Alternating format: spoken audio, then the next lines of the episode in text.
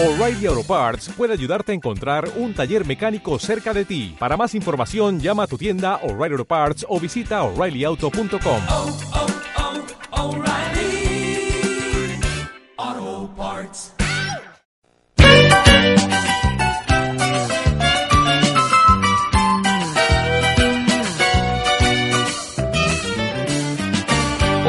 puede ser un gran día.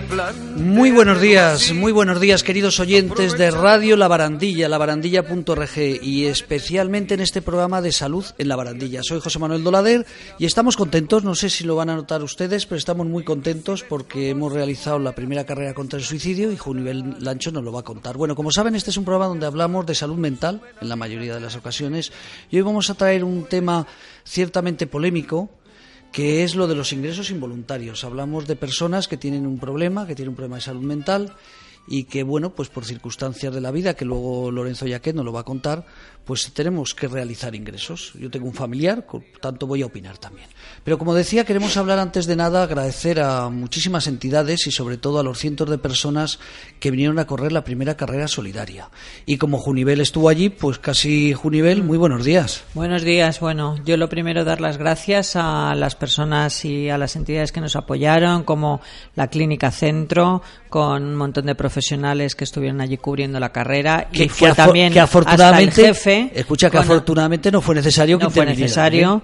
Eh, a Dominos Pisa, que también nos repartió Pisa al final de la carrera. A, mm, el grupo Zacatún, que también nos animó cuando terminamos Con para una que sea batucada. una batucada preciosísima. A Caldo Saneto, que también nos regaló las eh, Los caldos, dos- caldos dos y cajas de caldo bolsas, gratuitamente para todos los gratuitamente. participantes. A Miguel Áñez también, que nos puso ahí unas chuches para eh, el azúcar, que no tuviéramos bajadas de azúcar.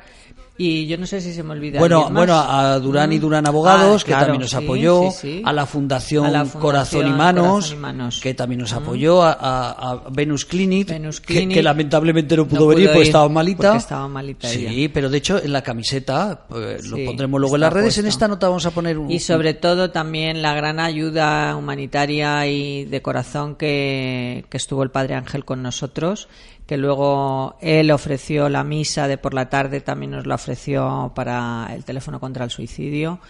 Y bueno, pues todos allí, los medios de comunicación, Televisión Española, La Sexta, eh, la 4 que también se volcaron, igual que La agencia F, la agencia fenomenal, F, fenomenal. eh, la COPE, que también tuvimos una entrevista unos días antes, Radio Nacional.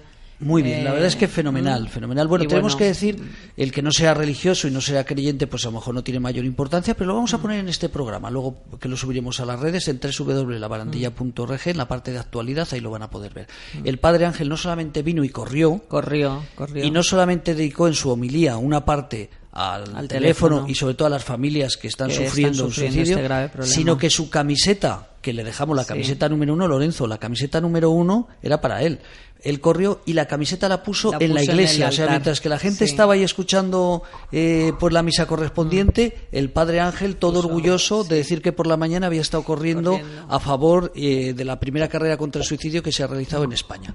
O sea que Junivel estamos Sí, contentos, sí, ¿no? nos estamos muy contentos. Y hubo muy buen ambiente, de, de mucha alegría, de, de mucho compañerismo. O sea, yo creo que es bueno que también un tema tan tan duro como es el suicidio que bueno que lo podamos ver también pues con, con cierta que estemos todos a una para poder ayudar a todas tantas personas como deciden quitarse la vida y a sus familias eh, cuando ya han Y, decidido y de hecho quitarse. vamos a sorprender a Lorenzo también, eh, porque vinieron gente de distintos sitios de España, eh, pero queremos agradecer sobre todo a la gente de Bilbao, eh, a la gente de, de Ai- creo que la Aidatu. Aidatu. Aidatu. Aidatu es una asociación que también trabajan y luchan por la prevención, del del suicidio, suicidio. y se desplazaron tres personas eh, con su camiseta, con nuestra camiseta oficial, pero ellos se pusieron como una especie de, de- de pequeño dorsal pues apoyando eh, a esta carrera. Y de Madrid se desplazaron ocho personas de la asociación Alaya Duelo, que también llevan muchos años trabajando por la prevención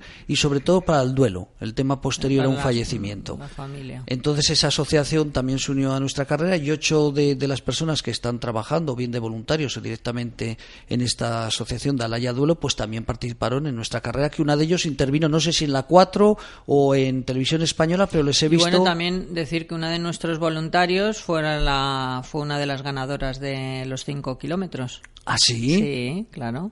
Eso no me había enterado yo. Sí, una de nuestras escuchas ¿Ah, sí? fue la ganadora. Qué bueno. Bueno, y el primero, vamos a decir lo que Amadeo sabes que es un oyente fiel, el primer ganador de lo de 10.000 metros. Ay, a los bomberos, que se me ha olvidado, Ah, sí, por a los favor, bomberos los de Madrid. bomberos, hay que darles las gracias, pero muy Porque grandemente. ellos corrieron, Lorenzo, ya lo has visto tú en televisión, corrieron con su traje reglamentario, ¿eh? Y uno de ellos quedó entre los primeros. Bueno, pues decía que un detalle, Amadeo, nuestro compañero, eh, no, es que tiene que ser fuerte, ¿eh? porque para ganar a otros y con todo lo que pesa el traje de bomberos, bueno, pues Amadeo lo veo con una, con una medalla de ganador, el primer ganador, 10.000 metros, el número uno.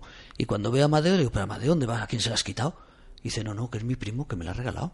O sea, que fíjate qué cosa más familiar fue esta carrera, ¿no? Que hasta el número uno, un, todo un campeón que va a correr muchas carreras por España, pues tuvimos el honor que viniera esta carrera, que ganara y encima que fuera primo de Amadeo.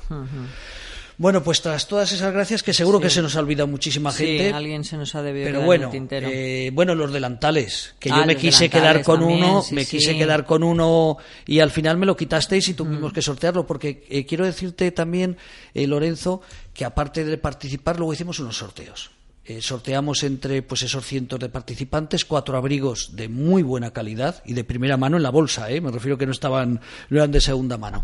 Y luego vino también una compañera que participa, eh, Miriam Garrido, que participa en, esta- en algún programa de radio y tiene ya un catering que es el Imperio de los Sentidos. Hizo un delantal precioso, era como una cuchara, eh, como una cuchara, un delantal con la imagen de una cuchara y una señorita así, eh, no sé si provocadora o cómo era, pero llamativa. Y yo me quise quedar con el delantal y me lo quitaron porque ah, trajo siete y también sorteamos, con lo cual al año que viene vamos a hacer, eh, va a ser mucho mejor porque todos los participantes se fueron contentos. Se llevaron regalitos, bueno, Trinaranjos también iba en la bolsa eh, una botella de Trinaranjos y una botella de un agua mineral que no recuerdo cuál es, lo siento por ellos, no poderlo anunciar. Pero bueno, decir eso, que muy agradecidos y vamos con este programa hoy peculiar, peculiar, complicado y que provoca siempre debate que son los ingresos involuntarios. Pero qué mejor que nuestro psiquiatra de referencia, don Lorenzo Yaquez, que nos cuente qué es esto de los, de los ingresos involuntarios, por qué se hacen, qué consecuencias tienen. Y luego hablaremos de gente que está en contra indiscutiblemente. Bueno, antes que nada, eh, buenos días. Eh, creo que es bueno que situemos el ingreso involuntario por razones psiquiátricas en el contexto de los ingresos involuntarios, porque no son los únicos. Hay ingresos en el ámbito penal. El juez, esto lo he vivido yo en, en mis años de, Presidente de psiquiatría legal, o sea que No, no, sabe de qué estamos en el hablando. hospital, en el Ah, en el hospital. hospital. Tanto en la fase de instrucción del proceso, si el, el juez detecta que hay alguna anomalía psiquiátrica importante, puede incluso ordenar el ingreso, pero ordenarlo, ordenarlo. ¿eh? O por lo menos pedir opinión al psiquiatra de referencia y, si el psiquiatra lo considera, ordena el ingreso. No, no es una autorización, es una orden. Luego están las medidas de seguridad. Cuando un enfermo mental comete un delito y el tribunal considera que lo ha cometido en razón de esa enfermedad mental, se su- sustituye la, la pena, eh, lo que es la condena pues, a cárcel, lo que sea, se sustituye por lo que se llama una medida de seguridad que consiste en un ingreso en un centro psiquiátrico adecuado que no puede superar el tiempo que le hubiera correspondido de pena. Pero es un ingreso por orden judicial, en este sentido. Bien, esto es un ingreso involuntario. Los dos son involuntarios. Ya tenemos cosas que uno tiene que ver con la enfermedad mental, pero el otro no. También, pero no es el médico el que decide, es el juez. ¿no? Luego están los, los ingresos por razones, digamos, ¿cómo llamar? Eh, civil sanitarias, ¿no?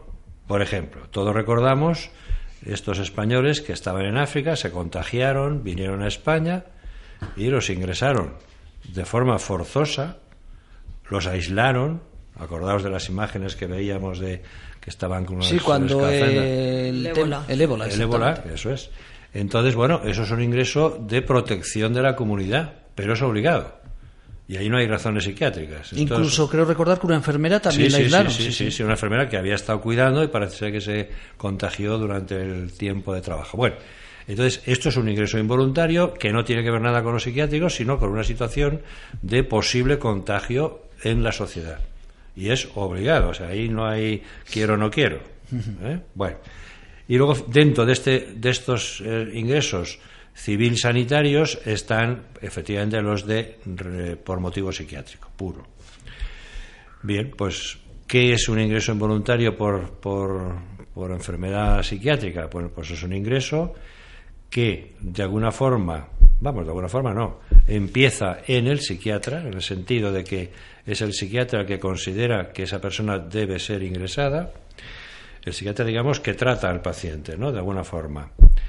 Eso tiene que tener luego, ya mm, si queremos, si tenemos más tiempo, eh, Tenemos, hablaremos tenemos. de las garantías que, judiciales y cómo funcionan, es decir, que es un ingreso que de alguna forma, bien antes de producirse, bien después de producirse, si ha sido por razones de urgencia, el juez tiene que dar su ratificación o su autorización no al alta, al alta la da el psiquiatra comunicándola al juez, pero el, ingreso tiene que estar mm, autorizado por el juez, antes o después. Y ese después no es el año que viene, es el centro donde ha ingresado esa, esa persona tiene que comunicar al juez en un plazo máximo, cuanto antes, pero en un plazo máximo de 24 horas ese ingreso. Y el juez tiene 72 horas una vez recibido esa comunicación para dictaminar, para decidir si ese ingreso es correcto o no.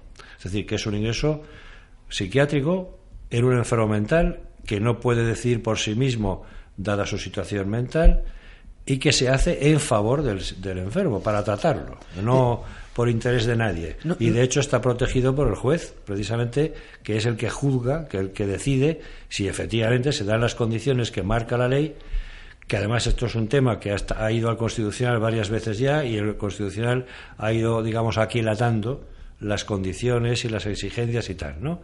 O sea que es un ingreso que está bastante protegido por la ley. Tan protegido que en estos momentos el Tribunal Constitucional lo considera inconstitucional. A ver, O sea, no ha anulado la ley porque, claro, se produciría un vacío tremendo que, nos, que habría, daría muchos problemas, pero sí ha ordenado o pedido al Gobierno que tiene que redactar una nueva ley, una nueva norma de, bien hecha con las, eh, los requisitos que el Tribunal Constitucional ha ido, digamos, desgranando a lo cabo de los años. yo como tú, aparte de ser psiquiatra, eh, tu experiencia como presidente de la Asociación Española de Psiquiatría Legal, seguro que algún caso habrás vivido. Eh, estoy pensando, estoy pensando en, en las personas que son partidarias y de una campaña de no a los ingresos involuntarios.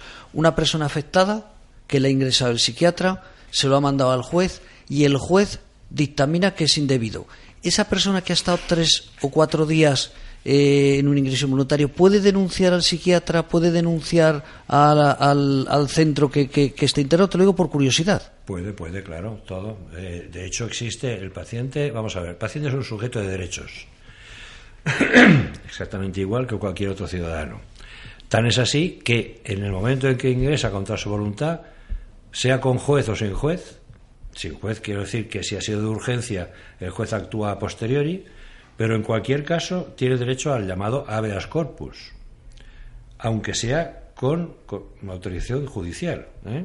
Entonces eso se tramita de inmediato ante el juez de guardia o, en fin, quien- lo, que- lo que corresponda dentro de la organización eh, judicial y el juez se persona en el centro, en donde está el sujeto, habla con él, habla con los médicos, lo que sea, y decide si ese habeas corpus tiene sentido o tiene fundamento o no.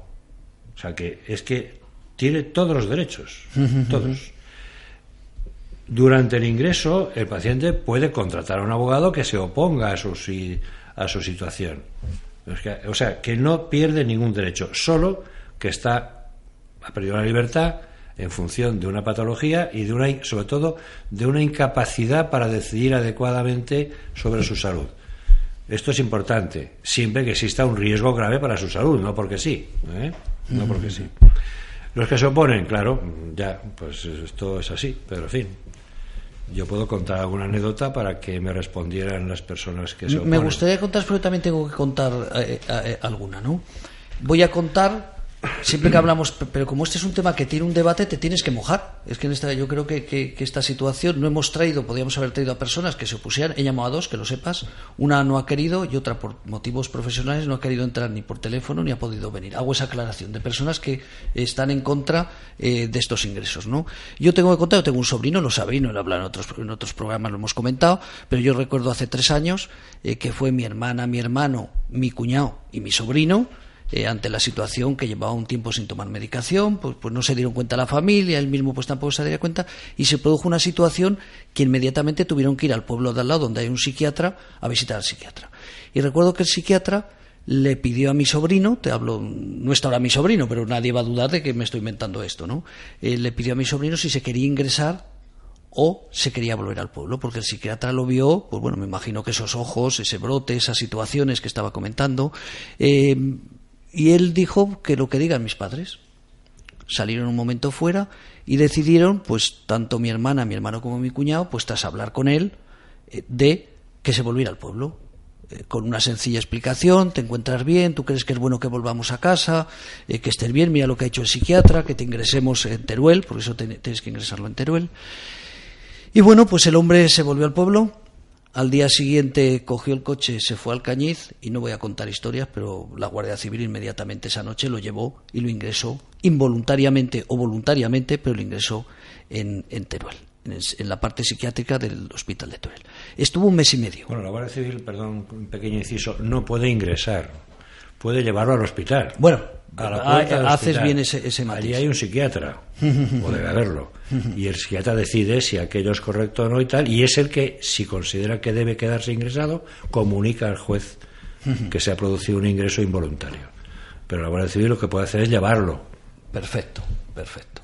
Eh, cuento que al mes aproximadamente mes y medio, estuvo ingresado un mes, y la familia tuvimos un verdadero problema. Yo sé que hay gente que no le va a gustar lo que voy a decir, eh, pero yo era partidario junto con mi hermano eh, y él mi sobrino, y lo quiero como os podéis imaginar todo el mundo, eh, yo era partidario de que no saliera en la situación que estaba. O sea, el, psiquiatra le iba a permitir salir, de hecho reunió a la familia, porque mi sobrino se quería ir a vivir a Zaragoza, no quería volver a Caspe. Una persona que es ganadero, que en su vida ha hecho otra cosa que trabajar en la ganadería, tras un problema estuvo el cinco años en la cárcel, dejó de trabajar, no quiero profundizar este tema, vosotros lo sabéis, si algún oyente no lo sabe, pero se lo puede imaginar, eh, con lo cual su relación profesional exclusivamente era la ganadería y propio de su situación, de su sufrimiento, porque pensar, y lo sabéis los dos, tanto Junivel como psicóloga y tú como psiquiatra, el sufrimiento que tienen estas personas es terrible. Mi sobrino no, no, era feliz, pero él no quería volver al pueblo, se quería ir a vivir a Zaragoza. Claro, cuando mi hermano me lo cuenta, ¿cómo vas a dejar esta persona que acaba de salir, ingresada un mes y medio, con todos los antecedentes que tiene, que vaya a vivir a Zaragoza. Si vivir en Zaragoza significa que sabíamos que iba a, mendigar a los dos meses, porque no tenía ninguna, ninguna salida.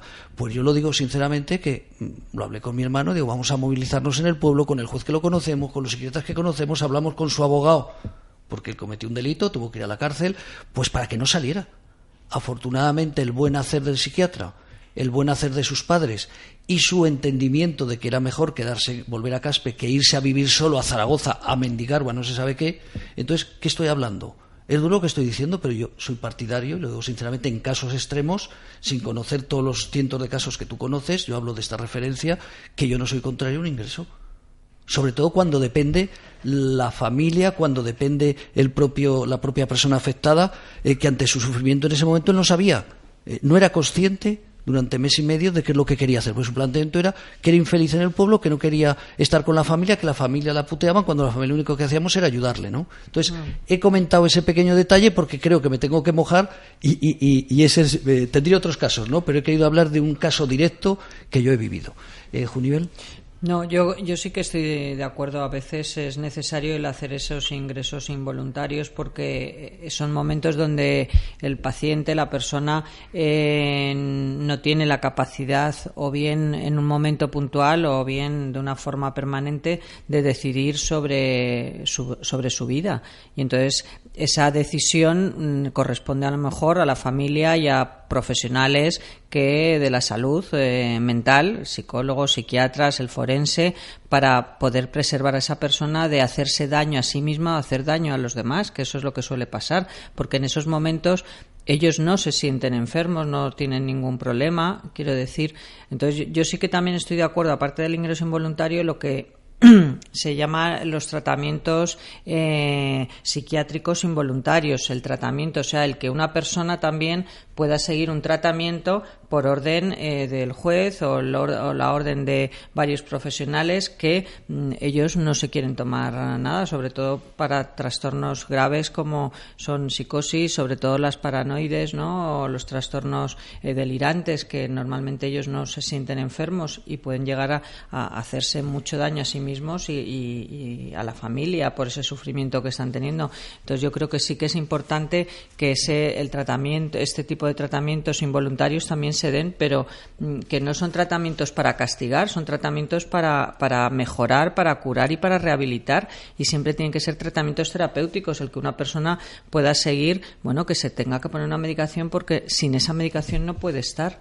Entonces, yo en eso sé que hay mucha controversia con los grupos, los GAM y todo esto que, que dicen que no hay que hacer, no, la gente no se tiene que tomar medicación y demás pero yo que llevo muchos años trabajando en salud mental. Más de 25, hay que decirlo, me fastidia decir eso porque, porque queda claro tu edad. En, en, muchos es muy necesario porque si no, no, no, pueden, no pueden llevar una vida digna ni una vida totalmente rehabilitada en sociedad, con su familia, haciendo sus cosas. Entonces, pero bueno, que hay mucha controversia en esto. Puede ser, eh, Junivel, o, tú, Lorenzo, que has tenido eh, esas dos vertientes, ¿no? Eh, como como tema eh, judicial y luego como tema profesional.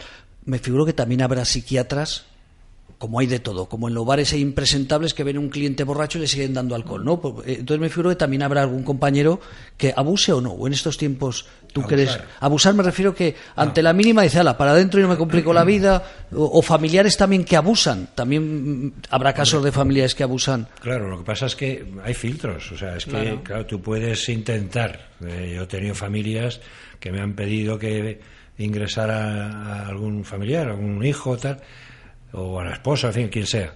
Y bueno, pues primero tienes que tú ver dos cosas, que es que son dos cosas importantes. Una, lo digo incluso un poco sobre las palabras que has dicho, ¿no?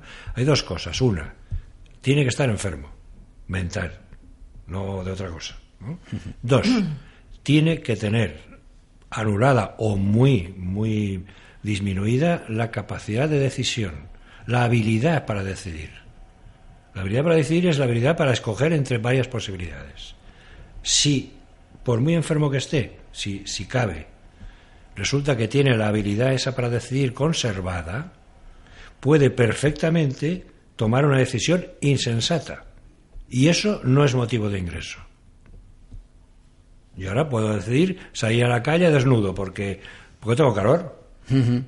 Pero como resulta que, creo yo, en mi opinión, que mi capacidad de decir está correcta, pues nadie puede decirme nada. ¿De acuerdo? Ahora, si tengo mermada o anulada mi capacidad de decisión, entonces sí que puede, pues sí que cabe el ingreso, claro. Esa es la razón. Bueno, la razón, con dos cosas o tres más. Una, para tratar, no para tenerlo, en fin, eh, en depósito, ¿no? Dos, centro adecuado. no vale cualquier sitio.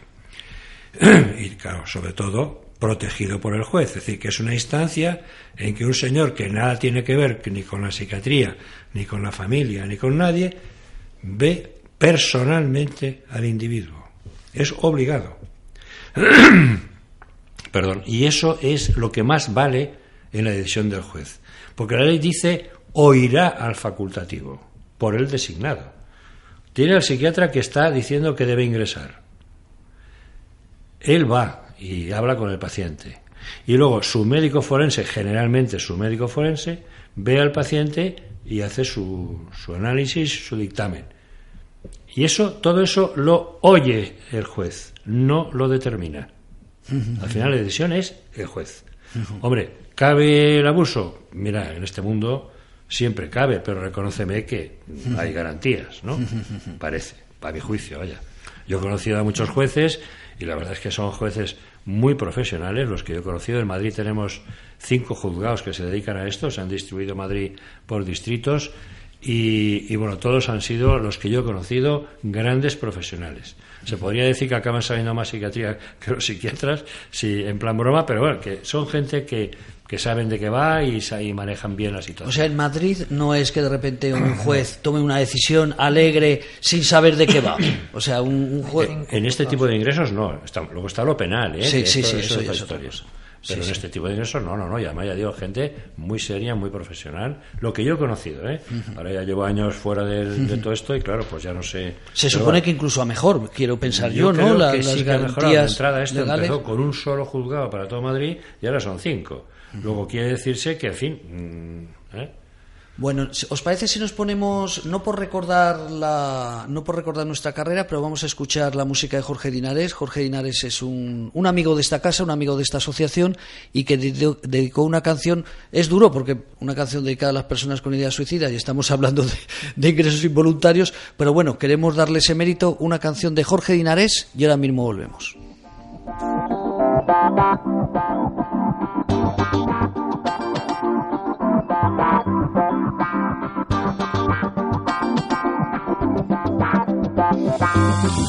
Cuando veas todo oscuro, piensa que existe la luz. Cuando añores el pasado, recuerda hoy no solo estás tú. Si no encuentras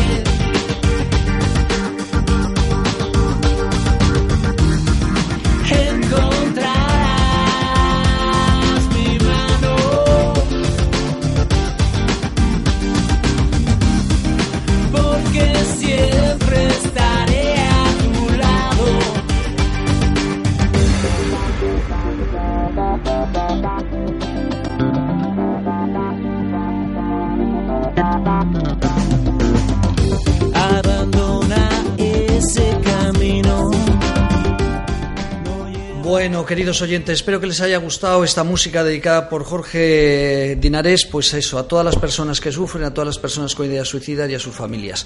Bueno, seguimos con el programa y ahora nos hemos ido a Almería, concretamente al Timón. Eh, ya ven ustedes la opinión de nuestra psicóloga de referencia y de nuestro psiquiatra de referencia, don Lorenzo Yaquez.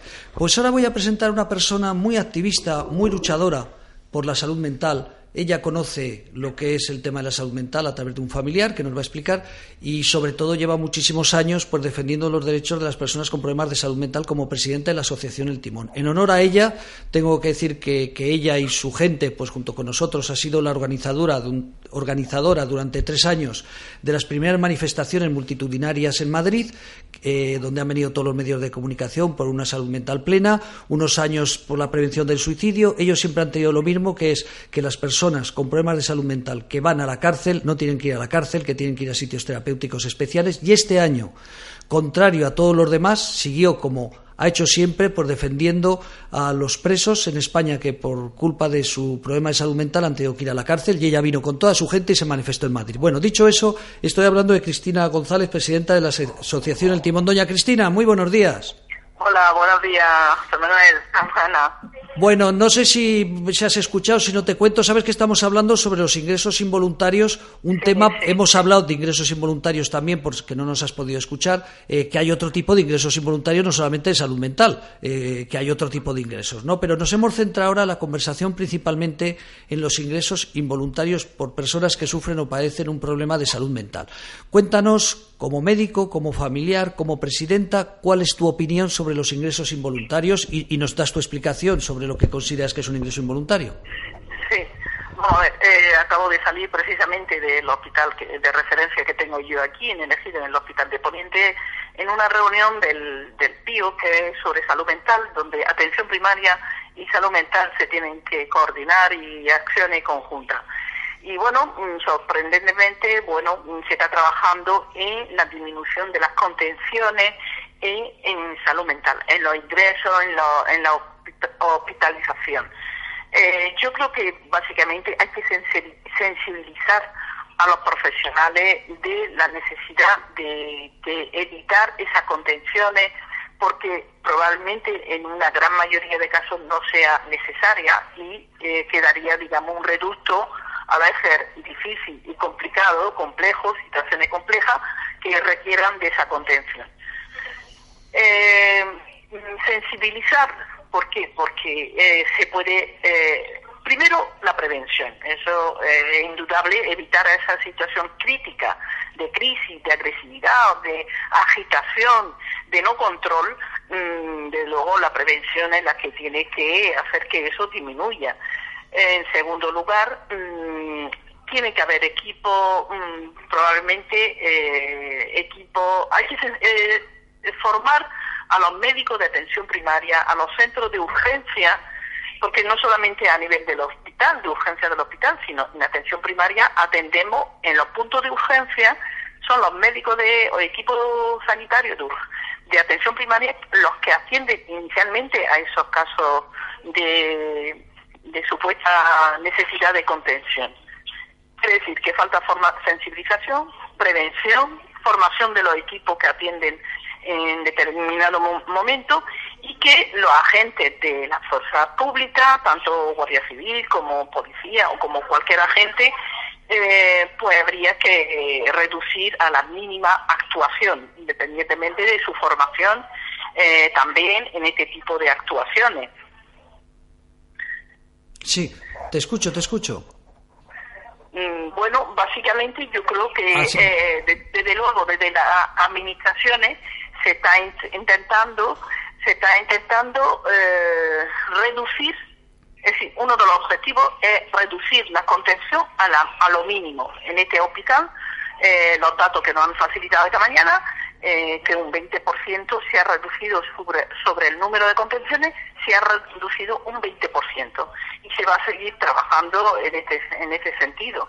Yo creo que eh, hay ya a nivel del país eh, eh, las personas en primera persona que eh, están eh, moviéndose en torno a la disminución cero contenciones y bueno, yo creo que eso se ha trasladado, no hemos contagiado de ese sentir de las personas en primera persona que, que promueven este, en esta esta decisión y yo creo que, que bueno que esto se va se va trasladando a los foros y a los responsables de la salud. Ajá. Pero en este caso, fíjate, Cristina, yo quería un poco eh, centrarnos, aparte del tema de contenciones que hemos tratado en otro programa, eh, en los ingresos. Lo que es un ingreso eh, por una situación determinada, X, donde se decide bien por parte del psiquiatra, bien por parte del facultativo, eh, según ha hemos comentado, incluso con la participación del juez. Eh, ¿Cuál es tu opinión y tu experiencia? Bueno, eh, yo te hablaba de la contención porque la mayoría de esos pacientes eh, donde hay que intervenir al final mm, son ingresos involuntarios, porque claro, la contención ya no por el cuadro que presenta, sino por la necesidad de un ingreso en, en- me refiero en un recurso sanitario. Otra cosa es otro tipo de recursos donde, donde se ingrese de forma involuntaria. Bueno, mi experiencia es que es súper complicado, es decir, la- los ingresos en recursos no sanitarios, sino en recursos sociales o recursos residenciales de otra índole, eh, la verdad es que es complicadísimo para cualquier familia, para cua- cualquier asociación, difícil en el sentido de que tiene que incapacitar a- al paciente de alguna forma por orden del juez.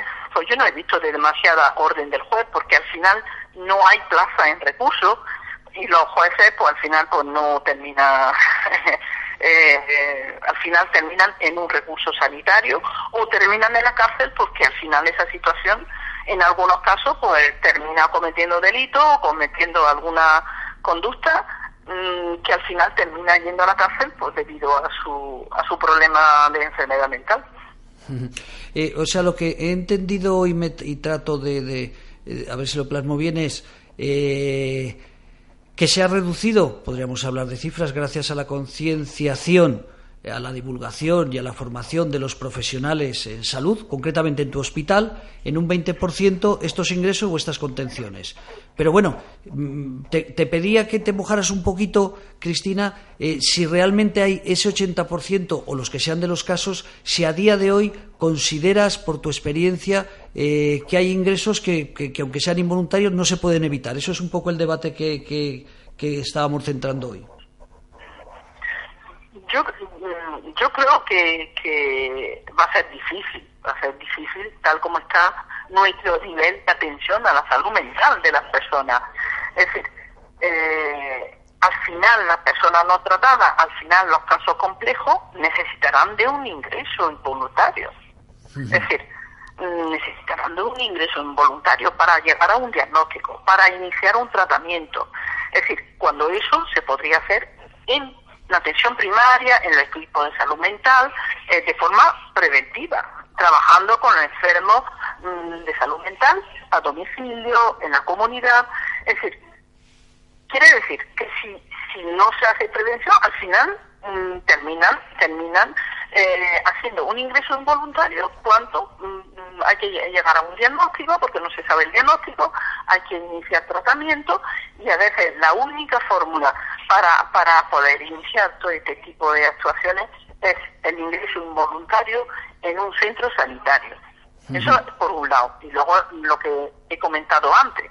Otra cosa es la necesidad de recursos sociales donde de alguna forma hay que, si de forma voluntaria no ingresan o no aceptan, aceptan el recurso, hay que incapacitar a estas personas y eh, o hay que ingresarla de forma involuntaria en contra de su pero para ingresarla en, contra de su voluntad hay que incapacitarlo Ajá. Eh, eso entiendo Ajá. Cristina, eh, por pasar a otro tema y por ya que, que hemos tenido el placer de hablar contigo, eh, yo no sé si influye. Eh, está claro que, estás hablando de los profesionales, entre yo como médico eres tú, eh, pero por ejemplo en la zona vuestra de Almería, eh, lo que es toda la zona del ejido, una de las cosas que hace esta asociación es dar mucha visibilidad a vuestra entidad, al timón, porque yo veo que es, mira que sigo las redes y sigo a casi todas las entidades de España y, hablamos de GAN, hablamos de- de asociaciones, incluso de la propia Confederación, y la verdad que el timón son de los que más os estáis moviendo. Raro es el mes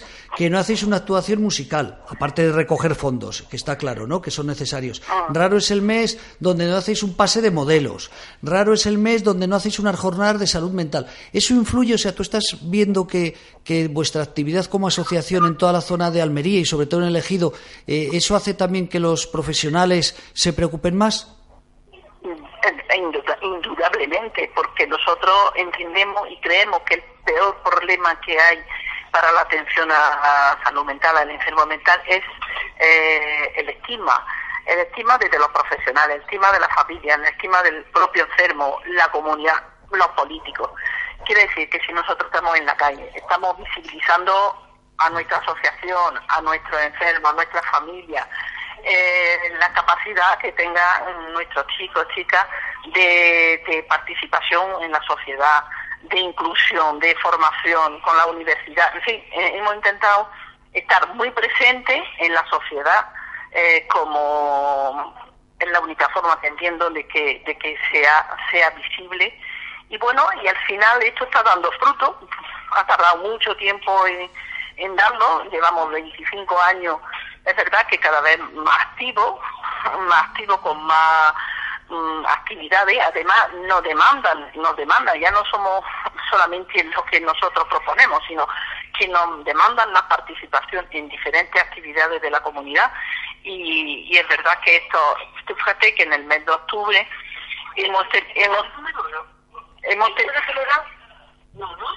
hemos tenido hemos tenido el mes de octubre el Día Mundial de la Salud Mental hemos estado en Sevilla hemos estado en nuestra provincia Egipto y Almería hemos estado en Madrid es decir que ha sido un mes intensísimo de actividades de todo tipo de charlas de manifestación de, de fiestas de y bueno eh, mientras tengamos esa capacidad pues seguiremos en, en esa línea Bueno, Cristina, pues nada, felicitarte. He querido recordarlo que hay que felicitar a la Asociación El Timón porque ellos llevan cuatro años, aunque otros también tenemos otros intereses por defender cosas de la salud mental, pero indiscutiblemente El Timón hay que reconocer que sois la entidad en España que más está luchando eh, por la visibilidad de los problemas que tienen los presos, los- las personas con enfermedad mental que están en prisión.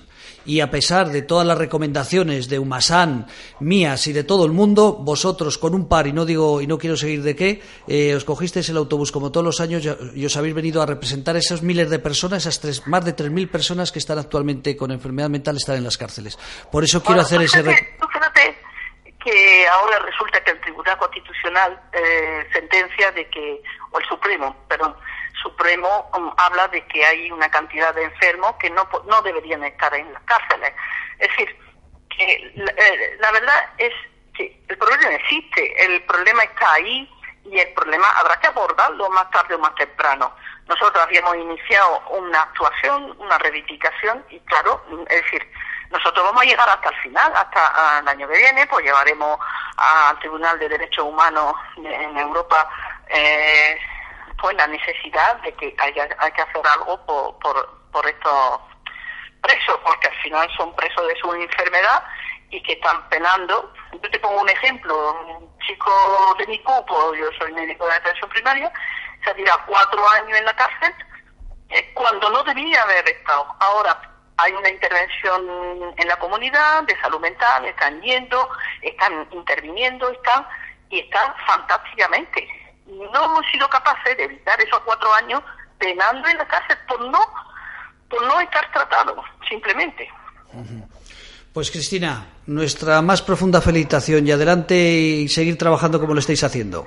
Nada, seguiremos, seguiremos también, así que enhorabuena también por la carrera contra el suicidio, también hemos abordado este tema, así que ya hablaremos en otra ocasión. Un abrazo muy fuerte, Cristina. Un abrazo. Un abrazo. Gracias. Bueno, nos quedan cinco minutitos, pero vamos a hacer un parón de música y seguimos debatiendo este tema tan, tan contro- con tanta controversia, ¿no? Querido psiquiatra. Nosotros no, ¿eh? Nosotros no, lo tenemos claro, queremos tenerlo La mayor claro. parte de nosotros no tenemos controversia. Otra cosa es que no tengamos que afinar a- al máximo las exigencias legales. Bueno, dejamos que nos ha puesto nuestro técnico Andrés Música y ahora mismo seguimos. Me voy sintiendo cada vez más vivo. Luché con mis fantasmas, todos los que algún día me gritaban que renunciara a todo lo que he sido. Por ti no me arrepiento, no tiro las llaves, practico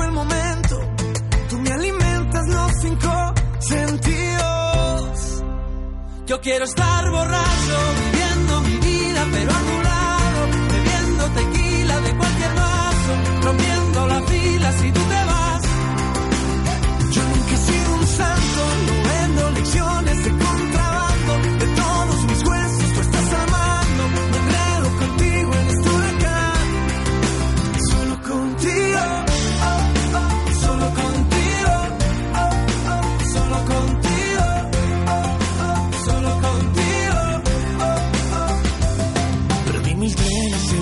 estación, cambié de nivel, subí un escalón y ahora sé que todo lo que me faltaba apareció contigo.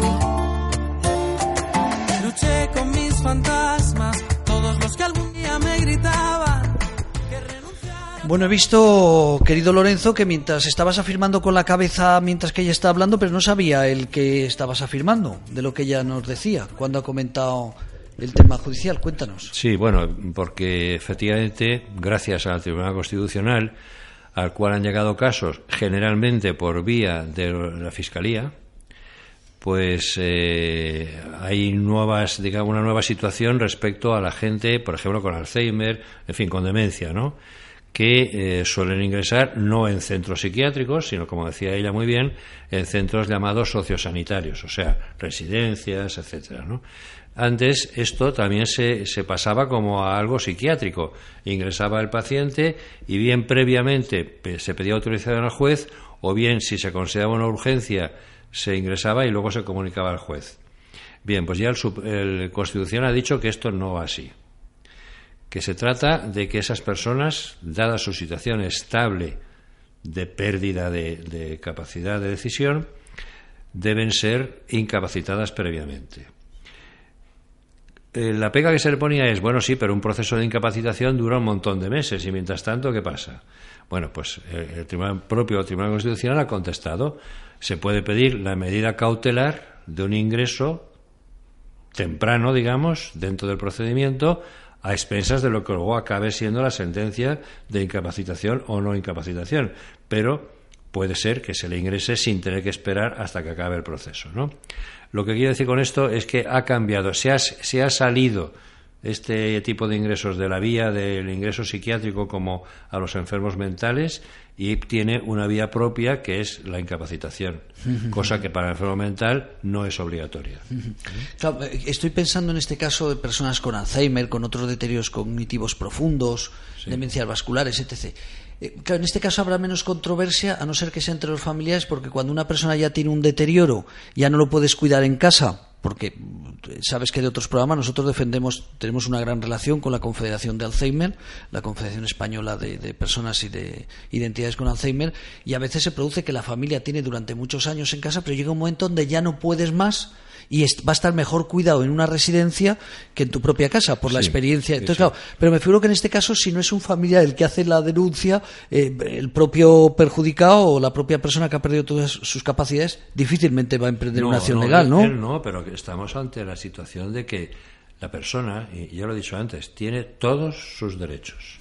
Por tanto, el que él no pueda reclamar no quiere decir que haya que pisarlo. Perfecto. Porque a lo mejor resulta que dice, bueno, como este no puede hablar, pues le doy aquí. Claro, eh, hablaríamos de, de, los casos que realmente son eh, reales a otros donde se están aprovechando de esa situación Claro. y ese vacío. Que no debe ser. Claro. Que no debe ser. Claro.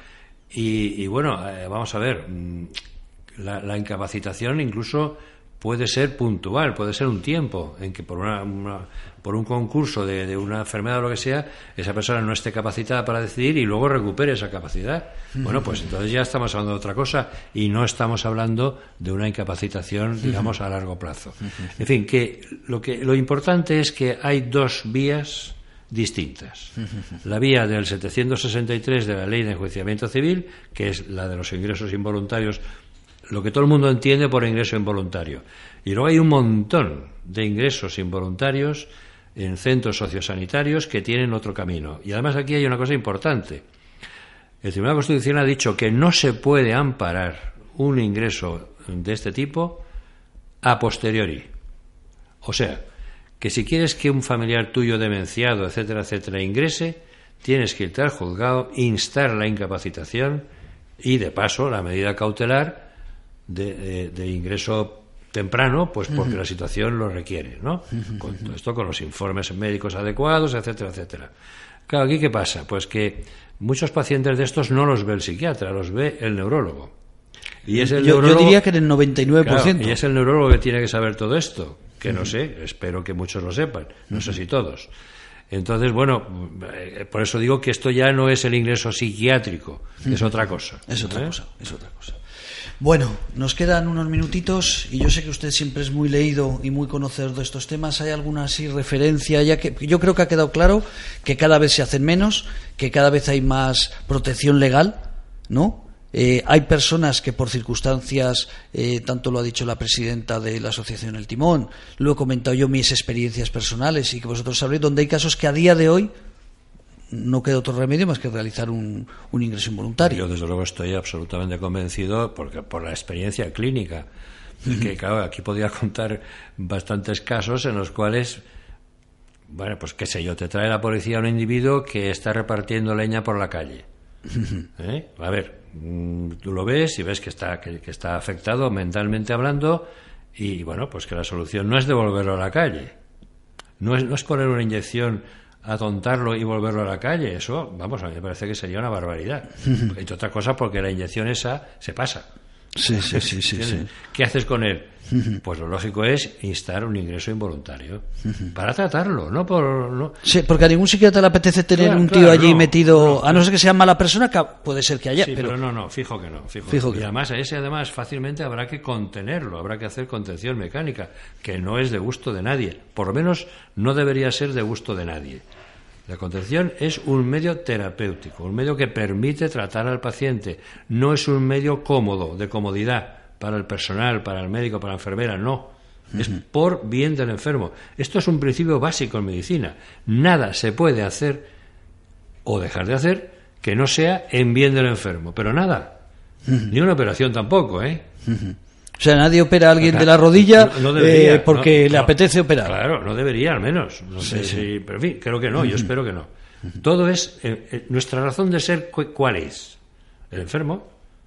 Pero el enfermo no, no por su, porque existe, sino para poder ayudarle, si puede ser, y, y tratarle y curarle, si puede ser. Pero ayudarle siempre. Y esa es la razón de ser del médico, sea la especialidad que sea. Sí, otra cosa es que a lo mejor que te llegas a una urgencia, no hay personal, que a lo mejor también habrá algún caso, ¿no? Que no hay personal que le pueda atender, Éticamente no es justificación. éticamente no es justificación.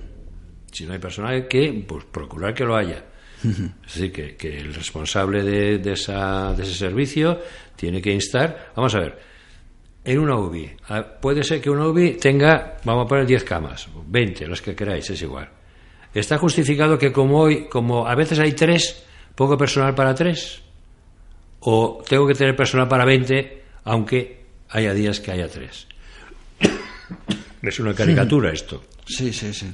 no se suele dar esto de tres, ¿no? Pero es un ejemplo. Tienes que tener el personal adecuado para cuando las cosas van mal. Porque si to- eh, lo que tienes es personal para cuando todo va como una seda, más de una vez deja de ser seda y se convierte en otras cosas, ¿no? Yo voy a terminar diciendo un caso, porque claro, fíjate si tiene controversia. Solo conozco una parte, porque me pareció tan complicada que le dije que tenía difícil solución. Pues claro, cuando llevamos tantos años, tú mucho más que yo por tu profesión, pero desde que llevamos ya bastantes años el tema de salud, recuerdo que me llamó un familiar, un hermano, llorando. Eh, estoy hablando de memoria. No sirve un ejemplo, un caso, porque es que habrá 100.000 eh, que, no tengan esa referencia, pero, pero estaba haciendo ahora memoria mientras tú estabas contando. Me llamó desesperado y la verdad es que pensé en ti, pensé también en el en Junivel, pensé en el otro psiquiatra que hay aquí en el hospital eh, de Dia Lagman, pero me di cuenta que iba a ser muy complicado. El hombre, su hermano, había perdido el trabajo, lo habían echado del trabajo. Tenía unos, un trastorno límite de personalidad diagnosticado.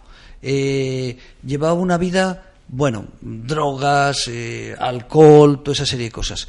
Y su hermano, con todo el cariño del mundo, pues hizo un ingreso involuntario. O sea, se lo montó, no recuerdo cómo fue el tema legal ahora, pero para que su hermano se ingresara eh, durante un tiempo, tampoco recuerdo si fue una semana o, dos semanas, pero el resultado ha sido que desde ser una familia con problemas, porque el hombre estaba dando muchos problemas, eh, se- seguro que sufría mucho. O sea, está claro que, que esa persona con ese trastorno sufría mucho, pero te digo, perdió el trabajo, estaba entrando en una dinámica eh, muy perjudicial para su salud y su hermano tratando de ayudarle, pues provocó esto. Este, no me preguntes cómo, que ahora no recuerdo. El resultado fue que no le hablaba, lo odiaba a muerte, eh, me había dicho, dice, fíjate, hemos perdido la relación, no quiere saber nada ni de sus sobrinos con lo que quería a mis hijos, porque dijo, no voy a decir las palabras eh, que decía. Claro, ante esos casos, ¿qué puedes hacer? Bueno, pero claro, es que, vamos a ver, tú, eh, el cirujano, voy a poner un ejemplo ajeno a la psiquiatría, ¿no? El cirujano cuando te abre la tripa para lo que sea, una apendicitis, un en fin, lo que, lo que sea, evidentemente te hace daño, ¿no? Te hace una, ahí un buen corte, tal y cual y pascual. Luego a lo mejor te queda una cicatriz fea. Bueno, claro, aquí el problema está, te puedes enfadar con ese señor si, primero, te ha abierto indebidamente. Dos, si no ha hecho todo lo que tenía que hacer para que todo fuera bien. Pero no por el hecho de que te ha abierto si realmente tenías una enfermedad que justificaba esa intervención. ¿no? Bueno. Es más, fíjate, en psiquiatría, esto yo también tengo montones de anécdotas, lo ideal es convertir un ingreso involuntario en voluntario.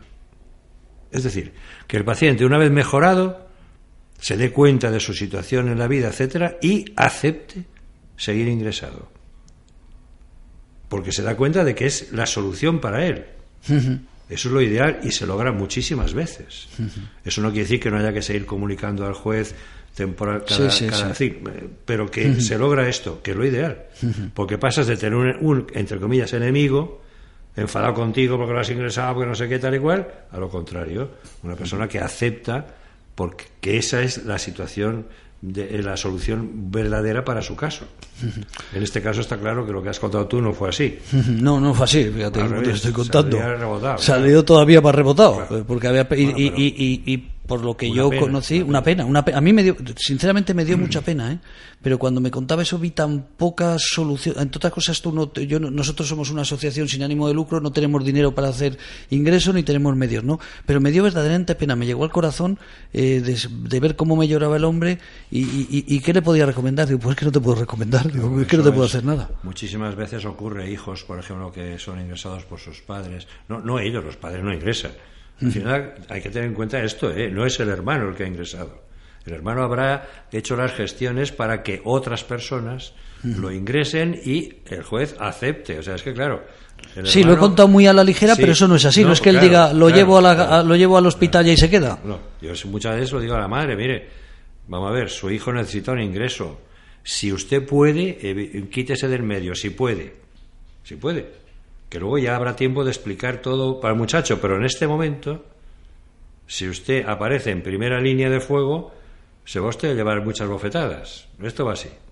Porque sea- el enfermo está, pues como está, enfermo, claro, si es que... Claro, si no estoy enfermo, no, no- no estaríamos hablando de eso, ¿no? Porque pocas madres deben ser tan malas personas Claro, como para querer que su hijo se ingrese en un psiquiátrico. Bueno, generalmente no es así.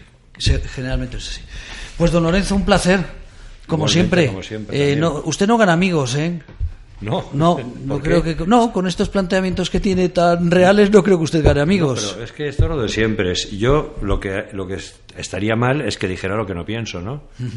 Y lo que no pienso además está sustentado por experiencia, por años, por estudio. fin. Sí, no es que seas un psiquiatra que de repente has dicho, voy a ver y a probar. No. Está claro.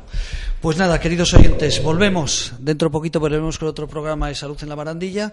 Y mientras tanto, pues agradecerles que nos hayan escuchado. Agradecer a SISPA. eh, hemos hablado de residencias. Mira, me he acordado a SISPA, nuestro principal patrocinador. A sispa.org. Porque algún día serás mayor. ¿eh? Serás mayor Más. más mayor y te tendrán que cuidar, que Dios quiera que te cuiden esos hijos maravillosos que tienes, pero a veces, a veces ese hijo igual no te puede cuidar, tu deterioro, o sinceramente dices, no me apetece estar en casa solo, no me apetece, estoy malito, no quiero, eh, mi hijo, bueno, pues vete a sispa.org, te garantizo que tienen residencia donde vas a ser mejor tratado en muchas veces que si estuvieras solo en casa. Con eso nos vamos. Andrés, dejamos en tus manos la música que quieras y hasta el próximo mes o próxima quincena. Depende de aquí el psiquiatra de referencia cuando me concede otro programa. Adiós, Adiós, queridos oyentes.